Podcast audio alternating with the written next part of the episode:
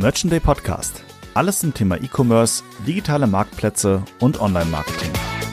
Mein Name ist Ronny Marx, ich bin Veranstalter von Merchant Day, bin auch Gründer der Amazon-Agentur Into Markets. Ihr seht mich auf der Bühne vom Merchant Day in der Regel auf der Mainstage, wenn ich dort moderiere.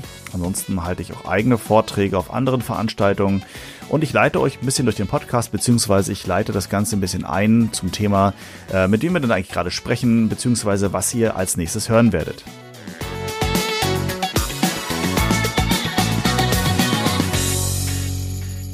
Ja, dann willkommen zurück zu einem neuen Merchant Day Podcast. Heute auch mal wieder, natürlich mal wieder, mit einem sehr spannenden äh, Gesprächspartner, dem Julian Cordes, habe ich heute mal eingeladen. Ähm, ist mal eine kleine andere Nummer, als mal, was man sonst so hat. Wenn man sonst über, über Fachleute spricht, dann äh, geht man relativ schnell in irgendeine Tiefe. Ähm, heute geht es mal in eine andere Tiefe, und zwar in eine Tiefe Startups, ähm, für einen, einen Bereich, den ich persönlich als, als hochspannend empfinde, der ja nur auch nicht komplett neu ist aber durchaus immer mal wieder so aufpoppt, wenn man sich mit dem Thema Venture Capital, Business Angels ein bisschen beschäftigt. Ähm, das tangiert ja durchaus auch mal den einen oder anderen ähm, Gründer einer, einer Amazon Private Label Marke, aber auch generell, ähm, wenn man sich mit, mit Businesses beschäftigt, hat man irgendwie immer mal wieder das Thema Startups auf dem Schirm. Und ähm, über das Thema hatte ich mit Julian schon öfter mal gesprochen. Äh, der arbeitet bei der Otto Group. Jetzt könnte man denken, was hat denn Otto Group eigentlich mit Startups zu tun? Ähm, aber bevor ich da viel falsch sage, kannst du ja mal ganz kurz was zu dir sagen, Julian. Was machst du bei der Otto Group? Was habt ihr mit dem Thema Startups zu tun? Ja, moin. Vielen Dank erstmal für die Einladung. Was äh, genau mache ich bei der Otto Group? Ich bin bei der Otto Group Digital Solutions, kurz OGDS. Und wir sind ein Company Builder und bauen im E-Commerce, Fintech und Logistikbereich äh, B2B-Startups auf. Und Company Builder in der Hinsicht, wir sind kein klassischer VC. Das heißt, wir haben eigene Entwicklerressourcen, wir bauen unsere eigenen Tools, ähm, bauen die Prototypen selber und versuchen dann, die eben äh, in Richtung ja, Marktprodukt zu bringen, testen das Ganze ein bisschen und schauen dann eben irgendwann, dass wir da auch auf jeden Fall eine Gründung hinkriegen. Spannend. Also das heißt, Ihr seid eine company-interne ähm, Startup-Schmiede, so könnte man es sagen. Genau, ja. Ihr entwickelt Ideen und pitcht die dann irgendwie auch. Kann man sich das so vorstellen? Genau so ist das ja. Also intern, ähm, das ist eben auch genau mein Job. Also als äh, Head of Ideation bin ich da mit den Kollegen eben, gibt ein paar andere noch, äh, dafür zuständig, quasi die Ideen zu entwickeln und zu überlegen, okay, was bräuchte der Markt, was könnte man mal bauen und dann wird das Ganze halt ja intern gepitcht und dann gibt's halt Entwicklungsressourcen, sofern der Pitch erfolgreich war. Und dann bauen wir da halt ein bisschen was, bauen Prototypen und versuchen sozusagen die erste Hypothese zu bestätigen, äh, die man in der Idee dann halt hat. Und schauen halt, ob das Ganze Bestand hat und ob man daraus dann am Ende später auch ein Unternehmen gründen kann. Spannend. Also das heißt, wenn ich mir so vorstelle, ihr sitzt dann da in eurem Kreis, äh, macht eine Räucherkerze in der Mitte an, sagt, was könnte der Markt so brauchen und dann, äh, wenn das Rauchzeichen dann eine App ergibt, dann baut ihr eine App. Wie, wie, wie geht man daran? Also wenn ihr sagt, was, wie, was könnte der Markt brauchen, äh, wie, wie entwickelt ihr da so eine Idee oder was sind so die ersten Schritte dabei? Ja, das ist äh, tatsächlich immer ein bisschen, ein bisschen schwierig. Da gibt es im Grunde zwei Ansätze. Der eine Ansatz ist, du schaust dich auf dem Markt ein bisschen um, was gibt's eigentlich an Tools, was gibt's an Technologien, wie wird welches Problem gerade so gelöst oder was gibt's so für Probleme, was man halt mitkriegt über, über Nachrichten, über Blogposts und Gespräche mit äh, Bekannten. Und dann versucht man daraus etwas zu bauen. Das ist halt immer irgendetwas Interessantes, wo man vielleicht auch Bock drauf hat und sagt, oh cool, äh, da würde ich gerne mal reinschauen in diesen Bereich und lass uns mal ausprobieren, ich habe da so eine Idee. Und dann ist eben die Frage, wie gut funktioniert das Ganze, weil im Grunde ist es halt aus einer Idee äh, ein Problem lösen, ist nicht unbedingt immer der beste Weg. Das heißt, wir versuchen immer sehr stark den Weg genau andersrum zu gehen, zu sagen, okay, wer hat welches Problem und können wir das irgendwie lösen und vielleicht anders lösen, als es bisher gelöst wurde und mhm. versuchen uns eben sehr stark genau auf dieses Problem zu fokussieren und darum die Lösung zu bauen und das muss ja nicht die erste Lösung sein, wenn man ein Problem definiert hat, sondern man kann sagen, okay, ich habe, das ist jetzt das Problem und jetzt lass uns mal rangehen. Ich habe da ein per Brainstorming irgendwie die, die erste Idee, wie man es lösen kann und dann sucht man ein bisschen rum und überlegt, was funktionieren kann und vielleicht klappt das einfach nicht. Dann wechselt man halt einfach die Idee quasi und schaut, okay, wie könnte man das Problem sonst lösen? Aber man versucht sich einfach darauf zu fokussieren, dass wir das Problem in den Vordergrund stellen. Das ist so das ganz Entscheidende dabei. Spannend, dann ist ja im Prinzip eigentlich, wenn man ähm, das so bewertet, eine, eine Idee eines möglichen neuen Unternehmens, eines Startups, gar nicht so weit weg von einem physischen Produkt, weil da reden wir ja auch oft äh, über Problemlöser. Ne? Wenn ich dann äh, beispielsweise Küchenmesser habe, dann habe ich das Problem, ich will eine Gurke schneiden, ganz blöd gesagt. Und demzufolge brauche ich dafür, um das Problem zu lösen, ein Messer. So, und dann seid ihr ja dann ähnlich aufgestellt, sagt, okay, was braucht der Markt ähm, und wie können wir dann auf diesen, auf diese Marktsituation reagieren? Aber ähm, sind das dann so Ideen, die bei euch dann als, als sag ich mal, erfahrene Marketeers, Experten für Startups äh, so in den Kopf schießen? Oder habt ihr da Guidelines? Oder ähm, ist es dann einfach so, weil du dann beispielsweise mal irgendwo eine Zeitung liest und denkst, oh, das ist eine coole Idee, schreib mir das mal auf, ähm, lass uns das mal in den nächsten Wochen besprechen, wie wir das da, wie wir daraus ein Startup gründen können? Also was ist so da der erste Schritt der Richtung? Den ersten Schritt gibt's ja gar nicht so wirklich. Das ist okay. tatsächlich ein bisschen Trial and Error. Also genauso wie du sagst, du liest irgendwo was und kriegst vielleicht eine neue Technologie mit oder irgendeinen interessanten Weg, wie jemand irgendwas gelöst hat äh, oder sowas. Und dann sagst du, okay, das schaue ich mir mal an, aber da musst du halt eben immer dich genau auf das Problem fokussieren und weil es halt einfach erstmal nur eine Idee ist. Und da muss man erstmal schauen, ob das Ganze überhaupt funktioniert und ob das Problem überhaupt so groß ist und so wichtig ist und auf die Art gelöst werden kann oder ob man anders rangehen muss. Ansonsten führen wir aber natürlich auch sehr viele Gespräche mit Operativen und tauschen uns mit denen aus und fragen da sozusagen, okay, wie löst du denn gerade Problem XY oder was hast du für einen Workflow oder was bedrückt dich eigentlich gerade? Fehlen dir irgendwo Daten? Kannst du irgendetwas nicht machen, was du gerne machen möchtest? Und versuchen uns darüber eben dann ein Bild zu machen, was der Markt in Anführungsstrichen dann eben braucht, also was die operativen Kollegen in der Hinsicht dann wirklich brauchen. Mhm. Und dann fragt man halt in mehreren Firmen sozusagen nach und sagt, okay, habt ihr das ähnliche Problem oder erzähl mal, wie löst du das denn? Und dann natürlich nicht nur intern der Otto Group, das ist halt der Fokus, den wir im ersten Schritt immer haben, dass wir intern natürlich fragen, weil wir einen sehr guten Draht zu den Leuten haben und da einfach schnell ein Intro auch bekommen. Mhm. Und dann fragt man aber natürlich auch in seinem Netzwerk einfach rum. Also wir sind halt schon dabei, haben früher schon ein bisschen Softwareentwicklung betrieben, haben alle ein relativ gutes Netzwerk, so dass wir dann eben auch ganz gut mal in die Gegend rumfragen können und sagen, okay, wie wird's denn jetzt außerhalb der Otto Group als Beispiel gelöst? Oder wie machen es zum Beispiel kleine Unternehmen? Und äh, gerade im Startup-Umfeld ist es ja so, wenn du gerade da mal nachfragst, äh, wo die Mitte begrenzt und die Zeit begrenzt ist, dann kriegst du da natürlich auch manchmal ganz spannende Lösungsansätze. Und dann versucht man das Ganze eben zusammenzuwerfen und dann halt wieder auf das Problem runterzubrechen, zu sagen, okay, können wir denn dafür eine Lösung bauen? Und ist der der Weg, der uns oder das, was uns vorgeschlagen wurde als mögliche Lösung äh, von den Operativen, ist das denn eigentlich der beste Weg? Kann man da noch dran rumfeilen oder müsste man einen komplett anderen Weg einschlagen? Also ist, glaube ich, ein ganz, ganz wichtiger Punkt, den du da erwähnst, ähm, mit echten Menschen sprechen. Ne? Also sonst, glaube ich, das ist das, was ich selber oft erlebt habe, dass dann halt ähm, Startup-Gründer, und ich würde mich da gar nicht mal rausziehen, in ihrem stillen Kämmerlein sitzen und sagen, äh, was braucht denn ein Markt? Ich habe äh, mal eine tolle Idee, eine tolle Eingebung und dann baue ich da irgendwas. Und im Zweifel baue ich irgendwie am Markt vorbei, weil das was ich da entwickle, vielleicht gar nicht den, den, der Zielgruppe entspricht. Das ne? ist ja oftmals eine Zielgruppe. Und wenn ich dir so zuhöre, dann geht es ja schon auch darum, mit der potenziellen Zielgruppe zu sprechen, was du eben sagtest, mal die Kollegen fragen, mal draußen am Markt fragen, die kleinen Unternehmer oder generell Unternehmen zu, äh, zu befragen, äh, ist denn eigentlich das der richtige Ansatz? Wollt ihr das so? Habt ihr da so standardisierte Fragebögen oder gibt es dann auch eher so ein freien Gespräch oder wie interviewt ihr dann solche, solche Leute? Also es ist ein Prozess, den wir natürlich stetig weiterentwickeln. Das ist nicht so, dass man irgendwie eine, eine zehn Fragen Checkliste quasi irgendwo runterladen kann und dann fängt man an mit solchen Sachen. Das ist halt etwas, was wir uns auch mit der Zeit erarbeitet haben und äh, geändert haben. Also dieser gesamte Ideenprozess und Entwicklungsprozess ist eigentlich immer so ein bisschen im Flow und wird immer ein bisschen angepasst. Vor allen Dingen ist es aber auch ganz essentiell, was für ein Projekt du gerade hast und um welches Thema es gerade geht. Jedes Thema ist irgendwo anders und dann musst du halt auch ein bisschen anders rangehen an die Themen und stellst natürlich andere Fragen. Also die Gespräche, das ist das Essentielle, was wir wirklich wo wir uns darauf konzentrieren, wo wir sagen, das müssen wir machen, das geht gar nicht anders. Du musst mit den Operativen sprechen, mit den potenziellen Kunden sprechen. Äh, quasi Guideline für ein Gespräch ist es so, dass wir gesagt haben, wir sprechen halt erstmal mit denen, auch wenn wir zum Beispiel schon eine Idee haben und lassen die sozusagen erstmal ein bisschen erzählen, wie läuft's bei euch und was habt ihr für Probleme oder man spricht sozusagen die Thematik an und sagt, wie wird das und das gelöst gerade bei euch, um da so ein bisschen die Infos erstmal aus den Unternehmen zu bekommen, bevor man dann gegen Ende des Gesprächs sozusagen eine potenzielle Lösung präsentiert. Und sagt, okay, wäre das denn jetzt ein Weg, um das Ganze irgendwie vielleicht mal zu lösen, sofern man sowas halt schon vorher hat. In den weiteren Gesprächen am Anfang hast du vielleicht noch gar keine Lösung und versuchst erstmal nur das Problem genau zu verstehen und zu schauen, ist da überhaupt irgendwie, ist das Ganze überhaupt groß genug oder haben wir da überhaupt irgendwie die Chance ranzukommen?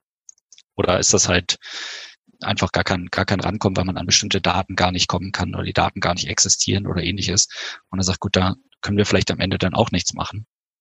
Mhm. Das ist halt, aber genau so, dass wir sagen, wie gesagt, erstmal mit den Leuten sprechen, Problem ganz genau rausfinden und genau schauen, okay, was müsste getan werden oder was muss man lösen und dann im Nachhinein sozusagen eine potenzielle Lösung formulieren und sagen, das ist in etwa das, was wir uns vorstellen.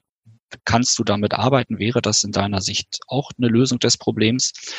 Und wenn wir dann halt im Prozess weitergehen, ist es natürlich immer so, dass wir irgendwo einen Testpartner haben, mit dem wir dann ersten Prototypen oder mehrere Testpartner haben, um die, um die Prototypen in irgendeiner Art und Weise dann auszuprobieren, sofern man dann halt schon Prototypen baut. Am Ende ist es immer so, du hast ein Problem, das wird zu lösen und du hast eine Hypothese, wie kann ich es lösen? Und um die Hypothese zu bestätigen, musst du nicht unbedingt einen Prototyp bauen in erster Linie. Das kann eine simple Umfrage sein oder äh, manueller Aufwand, um erstmal irgendwie ein bisschen rumzuspielen sozusagen und zu schauen, äh, geht das in die richtige Richtung?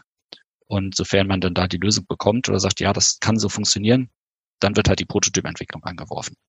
Okay, das heißt, ähm, dann habt ihr beispielsweise jetzt eine coole Idee entwickelt, was ihr, also ihr seid ja vor allen Dingen halt im Bereich digitale Produkte, Apps ähm, unterwegs, also Digital Solutions sagt, sagt ja schon aus, ihr baut ja keine, keine physischen äh, Produkte, sondern tatsächlich digitale Produkte. Aber jetzt habt ihr beispielsweise dann eine Idee für eine App entwickelt, ähm, beispielsweise vielleicht auch schon so ein ob es ein Clickable-Prototyp ist oder generell irgendwas auf dem, auf dem, auf dem, äh, ein Schema auf dem Papier gemalt habt. Aber jetzt habt ihr meinetwegen schon so ein bisschen seid ihr weiter in diesem Schritt. Ähm, und als Startup-Gründer oder als meinetwegen sogar auch als App-Entwickler, wenn ich sage, das ist eine coole Idee, dann, äh, jetzt habe ich auch schon mit ein paar Leuten gesprochen, die finden das auch, dass es eine coole Idee ist, dass mein Ansatz irgendwie richtig ist. Da gibt es ja auch verschiedene Methoden, Fragen zu stellen. Ne? Wenn man schon vorher fragt, so, findest du, dass es eigentlich auch eine gute Idee ist, Julian? Stimmt's? Ist das eine gute Idee? Ähm, dann gibt man ja schon so ein bisschen was vorweg. Aber angenommen, es wäre jetzt alles erstmal soweit hingestellt. Ähm, wie kriegt man denn jetzt raus, ob der Markt dafür generell ready ist? Weil du schaffst ja nur in einer begrenzten Zeit, begrenzt viele Unternehmen oder Menschen zu befragen. Stichwort Marktgröße. Äh, gibt es da Methoden oder Möglichkeiten herauszufinden für mich als Startup-Gründer, ob ich dort eine signifikant große marktpotenzielle Nutzergruppe oder, oder Zielgruppe ansprechen kann? Gibt es da was? Marktgröße mäßiges? Auf jeden Fall. Ich würde aber ganz kurz nochmal zu dem Thema App äh, kommen. Tatsächlich haben wir bisher noch keine App entwickelt. Äh, wir versuchen halt oder bauen Unternehmen im B2B. Und okay. da ist eben die Frage, wie ist die App überhaupt sinnvoll? Das ist halt was ganz Entscheidendes. In den meisten Fällen sitzen die, die Leute halt immer noch vorm Rechner und äh, dann baust du halt zum Beispiel eine Lösung für, einen, für einen Browser einfach und hast dann okay, Software as a Service ist da das Stichwort und ja. versuchst darüber dann eben das Ganze abzubilden. Es kann aber auch sein, dass wir zum Beispiel nur eine API bauen um bestimmte Systeme miteinander zu verknüpfen oder ähnliches. Ähm, das bedingt einfach der B2B-Fokus. Mhm. Aber genau da ist der Punkt der Marktgröße natürlich auch hochrelevant. Du musst halt schauen, was kann ich denn später eigentlich erreichen mit dem Unternehmen, was ich gründe. Natürlich hast du diverse Gespräche im Vorfeld mit Operativen geführt und kannst dann etwa abschätzen, ob zumindest von deinen Gesprächspartnern her ein Interesse am Markt da ist. Aber ansonsten musst du halt einfach schauen, wie groß ist der Markt und versuchst äh, Kennzahlen ranzuziehen. Das kommt dann immer darauf an, habe ich halt einen, ja, einen Bereich, in dem es einfach schon Unternehmen gibt, also Marktteilnehmer gibt, die vielleicht ein bisschen was anderes machen oder was ähnliches machen, dann kann man sich genau diesen Bereich anschauen, kann sagen, okay, der Markt im äh, SEA-Automatisierung als Beispiel ist gerade so und so groß, da gibt es die zehn Unternehmen, die haben den und den Umsatz erwirtschaftet und dann kannst du das in etwa abschätzen, was, wie groß dieser Markt ist und da gibt es ja teilweise auch Studien, die man ranziehen kann. Und ansonsten geht man sozusagen den klassischen Weg und sagt, also wie viele Unternehmen gibt es in dem Bereich, in der Branche, die ich betrachte, sagst du da also Zahlen und schätzt dann, welchen Marktanteil kann ich erreichen und welchen Preis kann ich am Ende für mein Produkt annehmen.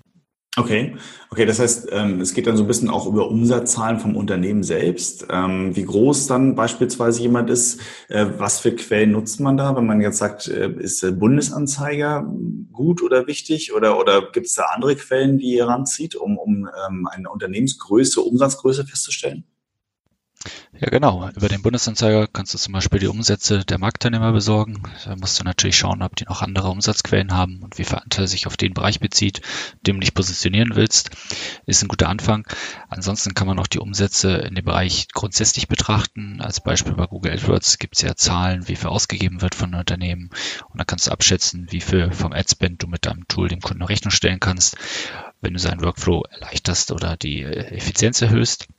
Und dann schaust du eben, wie viele Kunden kannst du insgesamt gewinnen und in welcher Größe möchte ich zum Beispiel das kleine Startup auch als Kunden gewinnen, ist die Zahlungsbereitschaft ja vermutlich niedriger. Und das soll ja eine Firma am Ende sein, die ein paar Leute beschäftigt, die Umsätze generiert und äh, am Ende natürlich auch äh, Gewinn generiert. Aber da kommt es halt drauf an, wenn ich jetzt nur 50 Euro für so ein Produkt nehme, zum Beispiel im Monat, wie viele Kunden brauche ich denn da, um da signifikante Umsätze zu erwirtschaften?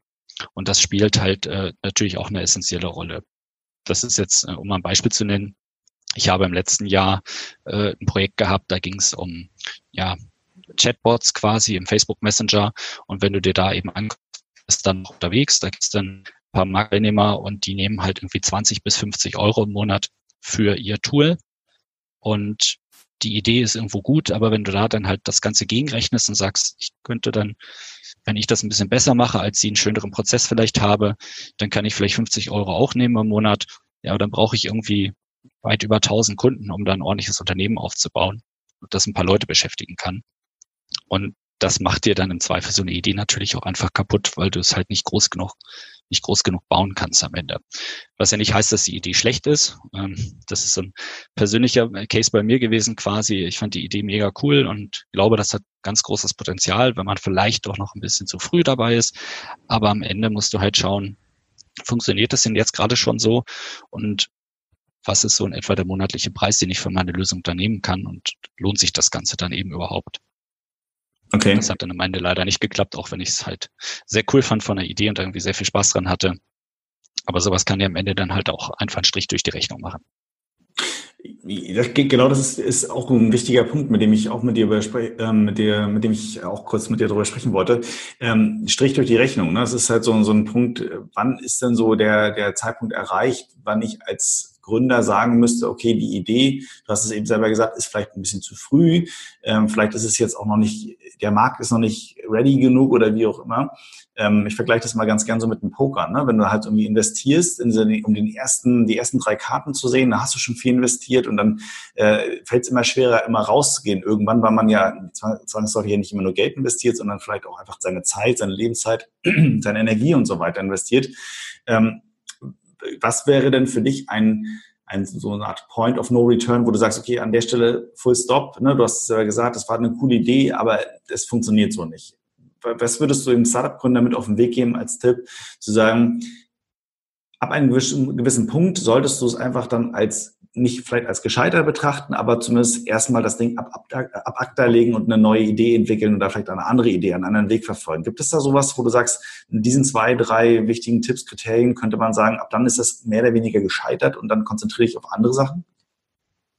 Ist, ist ganz schwer, glaube ich, kommt sehr stark auf die Thematik drauf an ich denke, ein ganz essentieller Punkt dabei ist, dass du eben einen Blick auf die potenziellen Kunden wirst und da halt deine Meinung, äh, dass das Meinungsbild der Kunden sozusagen bekommst. Also, dass du das in irgendeiner Art und Weise, wenn du was, wenn du was gründen willst eigentlich, dann macht es immer schon Sinn, sozusagen eine ja, mündliche Zusage von einigen Kunden zu haben, dass du jetzt sagst, okay, ich gründe nicht einfach und gehe dann los auf Kundenfang, sondern ich bin halt schon soweit und habe schon mit einigen Unternehmen gesprochen, die haben gesagt, ja, äh, hört sich gut an, da wären wir dabei oder nutzen vielleicht äh, einen Prototyp schon und testen in dem Bereich rum. Ich denke, das ist das Essentielle, dass du direkt im Austausch mit den Kunden einfach bist, mit den potenziellen Kunden und dir darüber dein, dein Stimmungsbild sozusagen holst.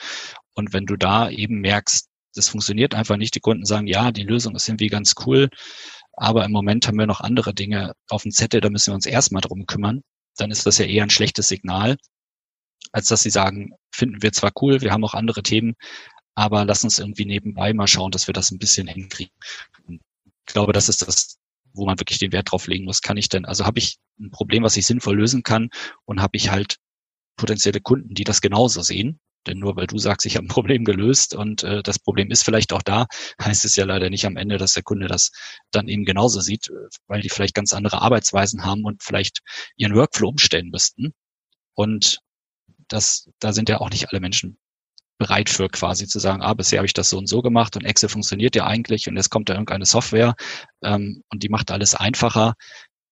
Das hört sich manchmal ganz leicht an, die davon zu überzeugen, aber es ist leider nicht immer so leicht. Und da muss man halt auch eben den Wert drauf legen und schauen, passt das eigentlich? Habe ich da wirklich Potenzial, das Ganze beim Kunden auch zu platzieren? Da sind wir ja eigentlich fast schon wieder so ein bisschen bei dem äh, Anfangsthema, ähm, ne, wie, wie stelle ich denn fest, ob der Markt irgendwie dafür ready ist, weil viele, glaube ich, Fehler und Probleme oder auch, sagen wir, das Scheitern als solches kann man vielleicht damit schon ein bisschen abfangen, indem man halt vorher seine Hausaufgaben macht und so ein bisschen halt, ähm, so gut es geht, halt irgendwie versucht, den Markt einzuschätzen. Ähm, aber wenn wir jetzt dann nochmal zu dem Thema, wo wir jetzt gerade drinstecken, äh, reinspringen, was das Pitchen angeht, einer Idee, weil das ist ja das, was ihr ja auch korrekterweise machen müsst. Ihr habt jetzt die Idee oder du hast die Idee, äh, was man jetzt entwickeln könnte, irgendeine eine Softwarelösung, irgendeine Website, irgendein ein Tool, äh, was auch immer es dann ist. Ähm, und jetzt geht es darum, das Ganze zu pitchen. Ich habe es jetzt auch schon ein paar Mal machen dürfen, machen müssen.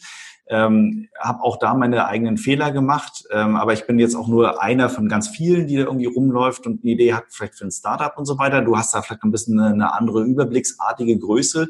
Ähm, wenn es um das Thema Pitchen einer Idee, eines Startup-Idees geht, ähm, gibt es da so Goes, No-Gos, wo du sagst, achtet bitte unbedingt darauf, wenn ihr pitcht, dass ihr das und das und das beachtet und das und das nicht macht? Gibt es da so vielleicht allgemeinere Grundregeln deinerseits? Also wir haben in der Hinsicht haben wir mehrere Pitches, die wir im Zuge einer oder im Laufe einer Idee sozusagen durchlaufen. Das fängt halt damit an, dass man erstmal mit den Kollegen zusammensetzt und sagt, das ist jetzt, hier habe ich ein Problem gefunden, hier habe ich eine potenzielle Lösung. Wie seht ihr das eigentlich? Da geht es nicht unbedingt nur darum zu pitchen, sondern auch äh, quasi ein Brainstorming nochmal zu haben. Das heißt, wir haben ja, interne äh, Meetingrunden, wo alle, die gesamte Firma an einem Tisch sitzt und dann steht halt immer vorne und sagt, okay, so, das, das ist der aktuelle Stand des Projektes und gerade am Anfang ist es sozusagen ein interner Pitch, den du hast. Und da ist das Essentielle, was halt, also die Frage, die eben als allererstes geklärt werden muss, welches Problem löst du denn eigentlich? Da reiten wir halt immer drauf rum. Und wenn du es halt in der Präsentation beim Pitchen selber nicht machst, dann weisen sich die Kollegen darauf hin, dass das vielleicht ein bisschen zu kurz gekommen ist. Und wir haben dafür sozusagen, also wir haben eigentlich eine, eine Art, ja, einen Fragebogen benutzen, wo ein paar Fragen zu mehreren äh, Bereichen aufgeführt werden, die man dann beantworten muss und immer mit dem Fokus, was ist denn, wenn dich jemand nach deinem eigenen Geld fragt? Wie möchtest du diese Fragen beantwortet haben oder welche Fragen sind dir eigentlich wichtig? Die können ja auch manchmal noch ein bisschen anders sein, je nach Thema, je nach Projekt. Und wenn dich jemand jetzt nach Geld fragt, wie möchtest du das eigentlich beantwortet haben für diese eine Idee? Und das ist so der Fokus, den wir darauf dann eben setzen, dass du dich halt selber in die Lage dessen bringst, der das Geld zahlen muss oder der nach Geld gefragt wird. Und das ist vom Mindset her, glaube ich, ganz, ganz gut, dass du da halt einfach dich ja in die Lage des anderen komplett reinversetzt und sagst, okay, wie kriege ich denjenigen denn jetzt gefangen? Und wie gesagt, ich, ich reite ein bisschen drauf rum, aber das ist bei uns intern auch so. Das Problem, welches du löst, ist eben die Nummer eins da irgendwo, ne? Was, weil darüber kriegst du es dann halt am Ende. Und dann musst du natürlich je nach, je nach Pitching, also wir pitchen halt am Anfang erstmal nur um, ja, sozusagen meine eigene Zeit, solange ich da selber dran sitze. Vielleicht äh, möchte sich ein Kollege noch anschließen, weil er die Idee ganz cool findet, das Projektthema cool findet. Und irgendwann hast du dann einen zweiten Pitch intern und pitcht dann eben um die Programmierressourcen zu den anderen Projekten. Und wenn das dann irgendwann Richtung Prototyp gegangen ist, dann pitchst du, ja, also eigentlich sind es sogar vier, die man irgendwo hat, dann, dann pitchst du quasi bei den Unternehmen nochmal und zu sagen, guck mal, wir haben jetzt einen Prototyp gebaut, wollt ihr den mal mit uns einsetzen? Wollen wir das Ganze mal, mal wirklich im Detail ausprobieren? Und da geht's dann halt um die Punkte, ja, Kostenersparnis, Zeitersparnis. Äh, und da geht's dann in den meisten Fällen wirklich direkt um KPI, die du auswerten kannst. Du sagst, wenn wir das jetzt so und so machen, dann können wir am Ende an den KPI eben sehen, dass das Ganze funktioniert oder nicht funktioniert. Und wenn das dann eben auch erfolgreich ist, dann geht's ja irgendwann Richtung Gründung. Und dann müssen wir uns das okay eben abholen, dass wir eine Firma gründen dürfen. Und das ist dann der vergleichbare Pitch, äh, den du vielleicht, also was, was du in der Hinsicht dann vielleicht gemacht hast, wo du dann ja wirklich nach Geld fragst und sagst, okay, ich brauche jetzt eine Firma, die muss x Euro äh, mit x Euro ausgestattet sein, damit ich da erstmal ein halbes Jahr oder ein Jahr dran arbeiten kann. Und äh, dann hast du wahrscheinlich auch schon eine Ahnung, wie viele Leute möchtest du einstellen, für welche Bereiche. Und dann schreibst du auch einen Businessplan. Und da geht's dann eben in diesen klassischen Pitch. Aber der steht halt ganz am Ende eben nur vor der Gründung. Und wie es halt im Startup-Umfeld oder im VC-Umfeld ist das irgendwie immer, da gibt es auch Daten für, glaube ich, dass du sehen kannst, da kommen irgendwie 10.000 Unternehmen, kommen da pro Jahr rein und davon guckt man sich dann vielleicht 1.000 mal ganz grob an und von den 1.000 dann 100 ein bisschen detaillierter und am Ende wird vielleicht in 10 investiert und eins funktioniert so in etwa. Aber du kommst irgendwie von 10.000 zu eins so in etwa runter und das macht das halt sehr schwierig. Das ist natürlich bei uns im ähnlichen Bereich. Du hast halt Ideen, du arbeitest an Projekten und stellst dann irgendwann auf dem Weg fest, es funktioniert aus diversen Gründen nicht. Und dass wir eben losgehen und sagen, wir möchten jetzt was gründen, das passiert halt nicht jede Woche. Da, also die, die Pitches, die wir haben, sind halt meistens dann einfach nur intern, wo du versuchst, das Produkt halt wirklich äh, weiter auszuformulieren und zu verbessern. Und wenn das dann am Ende Bestand hat, dann gehst du aber eben in die große Runde und dann musst du halt die klassischen ja, das klassische Pitching sozusagen eben durchführen. Ja, ich meine, aber genau, das ist, es ist, äh, denke ich mal, äh, viele Parallelen, also auch bei euch jetzt, ähm, wenn man so ein bisschen die Essenz jetzt aus dem Gespräch oder aus den Aussagen rausliest oder raushört, ist ja im Prinzip nicht auch so, warum, das ist, glaube ich, eine ziemlich coole und interessante Frage, die sich dann jeder selbst stellen sollte, ob das jetzt nun ähm, vor einem Venture Capitalist ist, Business Angel, whatever, und sagt, okay, ich äh, stelle jetzt hier mal meine Startup-Idee vor und frage direkt nach Geld oder irgendwie nach, nach ähm, Marktbeteiligung oder was auch immer.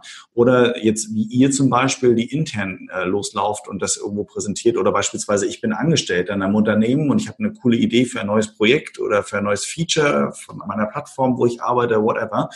Ähm, und äh, das hat ja immer irgendwo mit Aufwand zu tun. Und dann muss ich ja irgendwen überzeugen, dass deine Idee gut ist. Und ich glaube, in die Lage des anderen sich rein zu versetzen und zu sagen, ähm, warum sollte der mir jetzt eigentlich seine Zeit, sein Geld oder seine, seinen Einfluss schenken oder, oder mit mir teilen für meine Idee, kann extrem helfen, sich selbst rauslösen aus seiner Blase und dann sich in die andere Lage reinversetzen. Und das ist ja im Prinzip auch ein bisschen das, was ihr intern ja auch tut. Ne? Also mit den Kollegen zusammen oder damit auch einer nächsthöheren Instanz oder mit ähm, dann später mit den Unternehmen. Ihr versetzt euch in deren Lage rein und stellt euch die Frage, was haben die denn von unserer Idee, von meiner Idee?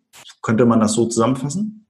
Auf jeden Fall. Das ist, also, es hat ja jeder irgendwo andere einen anderen Fokus auf das Thema. Der Operative möchte irgendwie seine Effizienz vielleicht steigern äh, oder hat sogar in irgendeiner Art und Weise eine, eine Beteiligung daran über irgendwie einen Jahresbonus oder ähnliches, wie er daran arbeitet und äh, möchte da natürlich irgendwie möglichst effizient dann sein. Dann hast du, je nachdem, wenn du irgendwie Führungskräfte dabei hast, die die Gesamtabteilung noch irgendwie mit verbessern wollen oder die sogar irgendwelche Umsatzziele oder ähnliches haben, äh, die dann vielleicht wieder ein bisschen anderen Fokus haben und natürlich gehst du am Ende halt irgendwo hin und besorgst dir selber Geld für dein Unternehmen oder die, die Unternehmensgründung.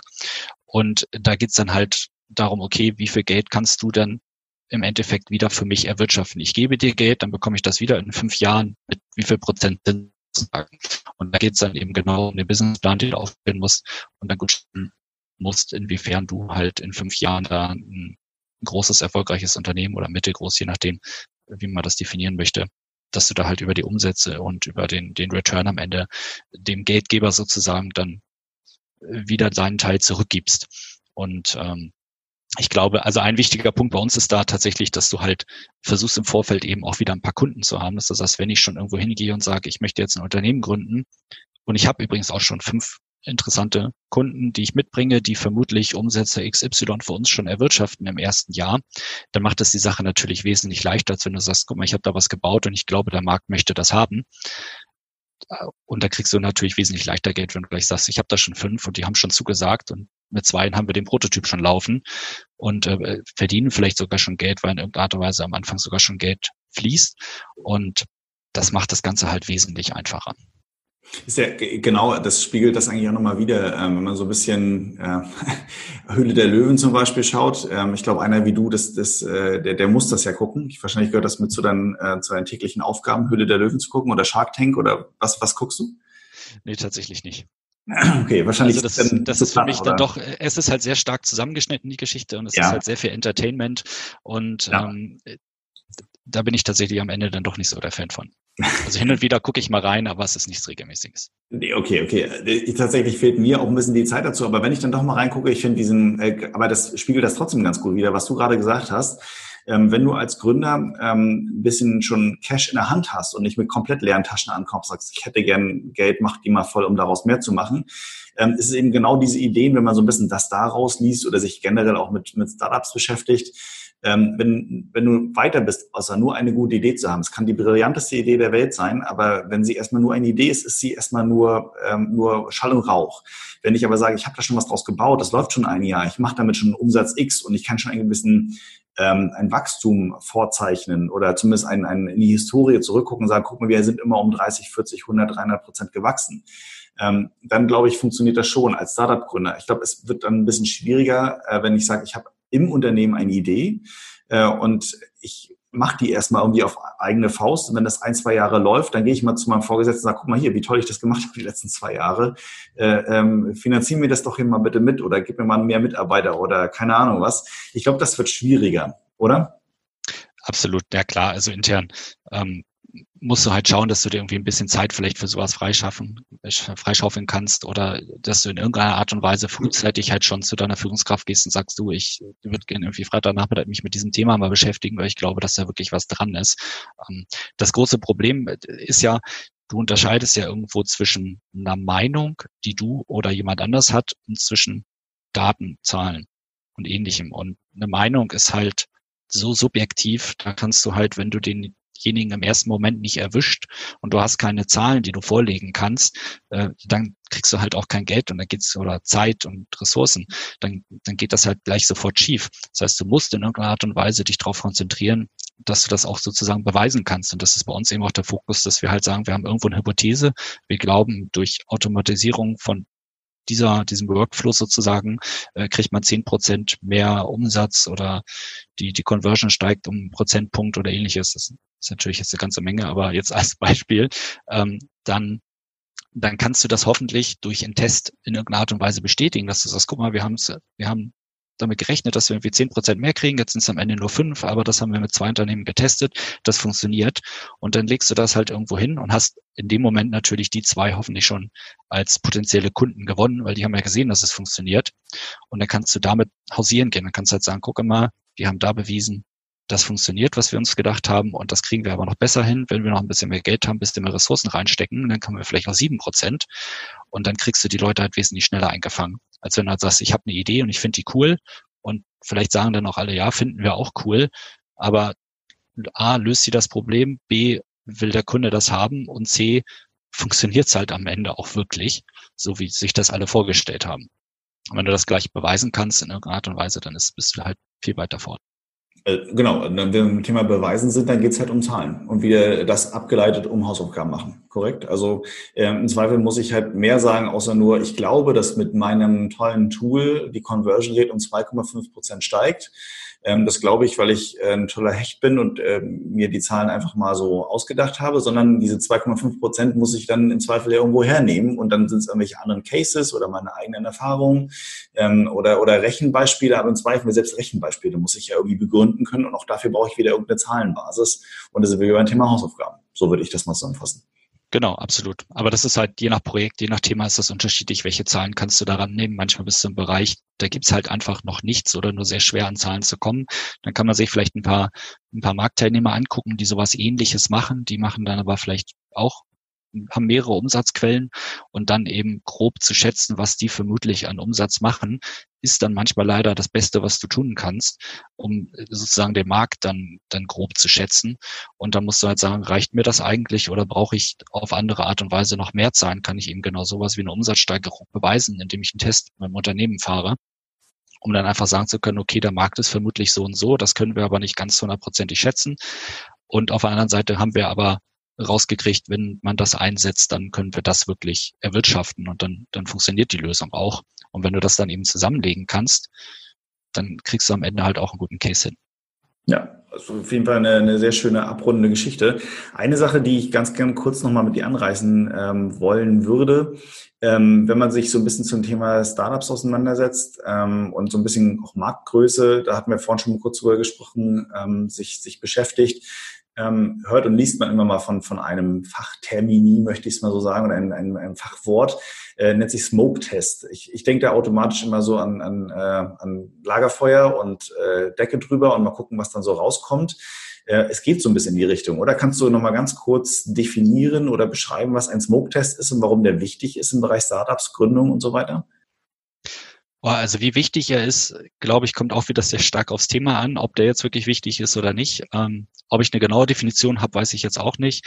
Äh, in meinem Kopf sozusagen ist die Definition, dass du sagst, ich äh, baue zum Beispiel eine, eine Webseite und habe darauf äh, die Info eines Beta-Tests für ein Produkt. Und das ist eben das, was ich mir vorstelle. Und dann jage ich sozusagen die potenziellen Kunden auf diese Webseite und sage, gucke mal, ich könnte dein Problem vielleicht lösen. Ich habe da ein Produkt, äh, melde dich doch mal für den Beta-Test an oder du könntest dich hier registrieren, um der Erste zu sein, der im Beta-Test dann teilnehmen darf, aber du hast am Ende noch gar kein Produkt vielleicht oder du bist halt noch sehr weit weg von einem Produkt. Und darüber kannst du dir dann sehr gut ein Meinungsbild aber der, der Kunden besorgen und siehst halt, wer hat da wirklich Interesse dran und wenn du die dann eingefangen hast, dann machst du dann sinnvollerweise auch direkt noch eine Umfrage und versuchst halt die Leute, die du eingefangen hast, äh, ja noch ein bisschen auszuquetschen nach Informationen, um zu schauen, okay, wir würden das jetzt so und so lösen. Wie siehst du das eigentlich? Oder wo genau ist dein Problem? Kannst du das nochmal ein bisschen ausdifferenzieren? Können wir vielleicht mal reden miteinander? Aber da bist du halt vom Produkt meistens noch recht weit entfernt. Und das wird aber tatsächlich in vielen, also gerade was, was Software as a Service angeht, in, im Online-Marketing wird das, glaube ich, recht häufig gemacht, dass da eben gesagt wird, wir bauen erstmal die Webseite, schicken da ein paar Kunden oder potenzielle Kunden rauf und dann gucken wir mal, ob da überhaupt ein Interesse da ist. Und wenn das Interesse groß genug ist, dann machen wir das Ganze. Aber das kann man halt in, also äh, im B2B-Bereich äh, gibt es das aber im B2C-Bereich natürlich auch, wenn du sagst, ich möchte irgendwie was auch immer handgenähte Pullover mit einer bestimmten Wolle haben oder mit einem bestimmten Muster und das funktioniert halt erst, wenn ich 100 Bestellungen habe, dass ich damit irgendwie anfangen kann ähm, dann kannst du darüber halt eine Webseite aufsetzen, kannst erstmal Kunden einfangen und wenn du dann die 100 hast, dann sagst du, okay, cool, funktioniert, dann lege ich jetzt mal los und wenn da halt nur 10 bei rauskommen, dann merkst du, okay, offensichtlich funktioniert das halt nicht und kannst an der Stelle dann kostengünstig natürlich abbrechen, als wenn du sagst, ich produziere erstmal ein bisschen was und ich lege erstmal richtig los. Und dann merkst du halt, okay, offensichtlich hat doch keiner Interesse daran und bis eben auf den Kosten bleibst du dann sitzen oder auf der Ware. Ah, verstehe. Okay, das heißt, Smoke-Test wirklich so ein bisschen so äh, wortwörtlich ein Rauchtest, mal ein paar Signale raussenden und gucken, wie sie ankommen im Wesentlichen. Wäre das nicht eigentlich auch eine gute, gute Grundlage ähm, für einen Pitch oder eine, eine und sagen, ich will, will jemanden überzeugen ähm, und stehe halt nicht mit meiner Meinung alleine da, sondern wir sagen, guck mal hier, ich habe schon, äh, so wie gesagt, es jetzt ein zig Nutzer gefragt, habe mit denen gesprochen, die reagieren da sehr positiv drauf. Wäre das nicht sowas auch als Vorbereitung für einen Pitch oder siehst du einen Smoke-Test eher, eher im Laufe dessen, wenn dann eine Idee weiter verfeinert wird nach dem Pitch? Also je nachdem, wo der Pitch stattfindet, hast du ja hoffentlich schon nicht nur eine Idee, sondern schon irgendwie ein bisschen was vorzuweisen. Dementsprechend würde ich es da natürlich weiter vorsehen, ähm, weil es im Grunde, in dem Moment, in dem ich eine Idee habe, kann ich ja schon einen Smoke-Test aufsetzen und kann anfangen. Ohne dass überhaupt irgendwas programmiert ist, ohne dass ich mich mit Details auseinandergesetzt habe. In der Theorie kann ich das ja sofort machen. Und dann kriege ich halt gleich ein Stimmungsbild. Und je nachdem, wie das Stimmungsbild ausfällt, hoffentlich sehr positiv, dann kann ich das natürlich später für einen Pitch auch nutzen und kann sagen, gucke mal, ich habe schon mal äh, 500 Unternehmen auf diese Seite raufgesetzt und 100 davon haben sofort sozusagen unterschrieben und wollten sofort dabei sein, haben großes Interesse geäußert, ähm, dann hast du eine ganz andere Voraussetzung, um wiederum in den Pitch zu gehen. Du kannst ja sagen, guck mal, ich habe da schon 100 und selbst wenn ich nur 20 kriege, dann kann ich halt, sobald die Software eben live ist, habe ich schon mal 20 Kunden. Ja. Okay. Das macht es halt wesentlich einfacher. Ja, also genau, also genau das ist der, der Punkt. Einfacher im Sinne von, ähm, ich, ich kann besser überzeugen mit meiner Idee. Ne? Ich bin halt nicht der Einzige, der diese Idee ähm, gut findet, sondern es gibt halt noch ein paar mehr. Ähm, letzter Punkt, so, den ich ganz kurz nochmal anreißen würde. Ich glaube, ich könnte auch mit dir ewig lang weiterreden, weil ich das Thema Startups generell extrem spannend finde und ähm, ihr da auch du mit deiner Expertise nochmal einen ganz anderen Drive reinkriegst, außer nur jemand, der aus VC-Sicht, also aus Venture Capital-Sicht guckt. Ähm, Stichwort Skalierbarkeit, das war nochmal so ein, so ein Punkt, der mir persönlich sehr wichtig ist. Das ist immer so ein Buzzword, was ganz schnell genutzt wird, ähm, wenn es darum geht, äh, mache ich das oder mache ich das nicht? Ist deine Idee skalierbar? Das ist ja auch das, wenn man so ein bisschen Hülle der Löwen mal guckt. Ne? Also äh, funktioniert vielleicht bei zehn Nutzern ganz gut, aber den großen Markt werden wir damit nicht erreichen, weil zu teuer, zu irgendwas. Ähm, ist das für dich ein Thema oder auch für euch ein Thema? Skalierbarkeit, ist das etwas, was von Anfang an wichtig ist oder kommt Skalierbarkeit später oder spielt das erstmal gar keine Rolle für euch, um eine Idee zu entwickeln, zu pitchen und dann darauf irgendwas aufzubauen?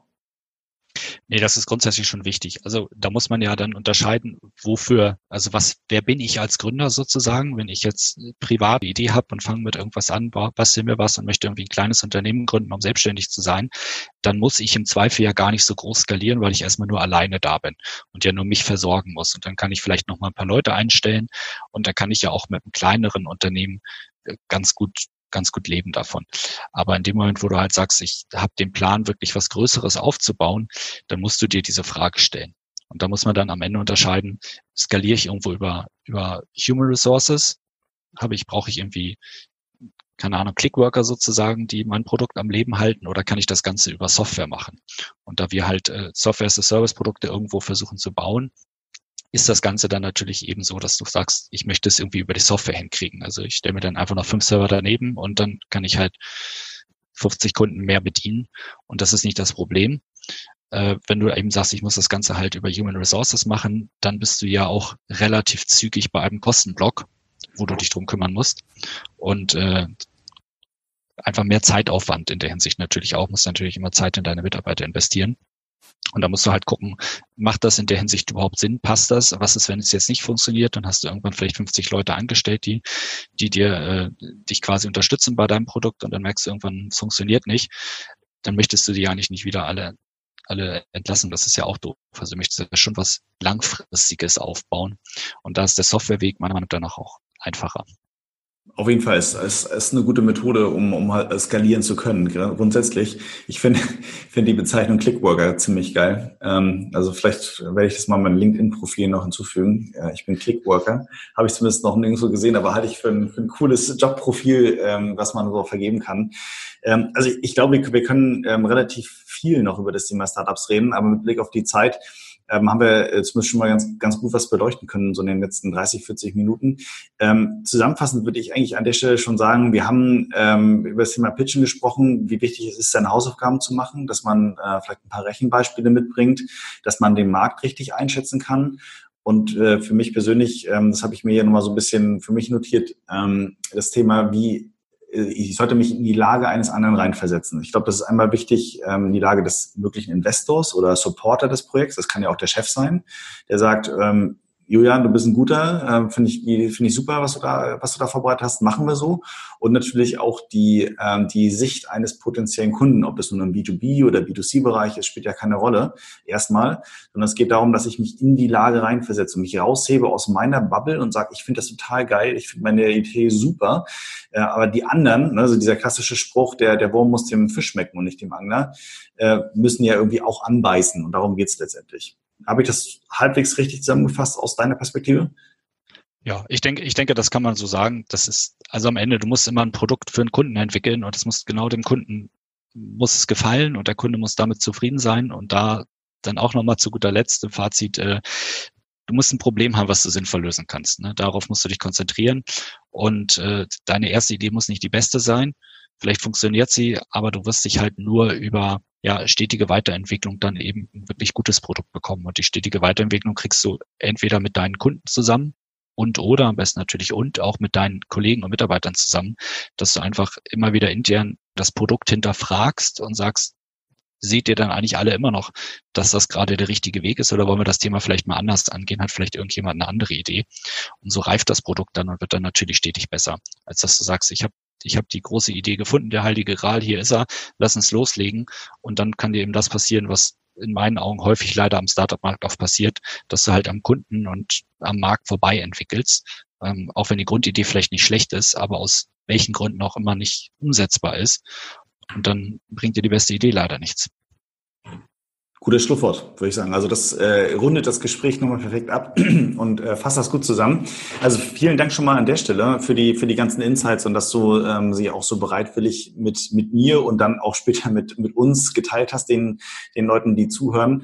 Ähm, ist auf jeden Fall eine, eine super spannende Geschichte, was ihr dort baut innerhalb der Otto Group, aber auch generell, was das Thema Pitchen und Startups angeht. Ich glaube, das ist ja etwas, was nie so in Anführungszeichen aus der Mode kommt oder wo man sagt, okay, jetzt gibt es keine Startups mehr, jetzt können wir das Thema Pitchen auch lassen. Das wird irgendwie immer bleiben, ob das eine eigene Idee ist ähm, und wenn es schon einfach damit anfängt, ich will mehr Taschengeld haben, äh, und Papi mich fragt, wofür möchtest du denn mehr Taschengeld haben? Das ist ja auch schon Pitchen. Und ich glaube, das kann man nicht früh genug üben. Ähm, genau, aber ähm, ich habe mit allen Merchant Interviewgästen immer so oder Partnern immer zum Schluss mal so eine kleine, kleine Fragerunde vor, wo ich dann euch, in dem Fall jetzt dich, mal vor so eine Entweder-Oder-Geschichte setze.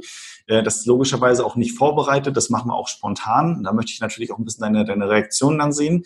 Äh, versucht da so unvoreingenommen wie möglich und so äh, spontan wie möglich zu reagieren. Ich weiß, das wird aufgezeichnet, aber hier und da ist es nicht äh, völlig, völlig abstruses, möchte ich einfach mal so ein bisschen die Reaktion von, von euch dann rauskitzeln. Ich sag dir dann einfach nur die zwei Sachen und du sagst mir eine ganz spontan, äh, für was du dich entscheiden würdest, aus egal welcher Perspektive du das gerade betrachtest.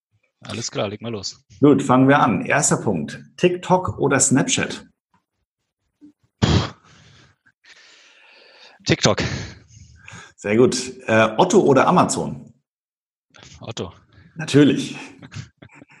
Business Angel oder Bankkredit? Business Angel. Dann haben wir noch Weltbekannt oder Underdog?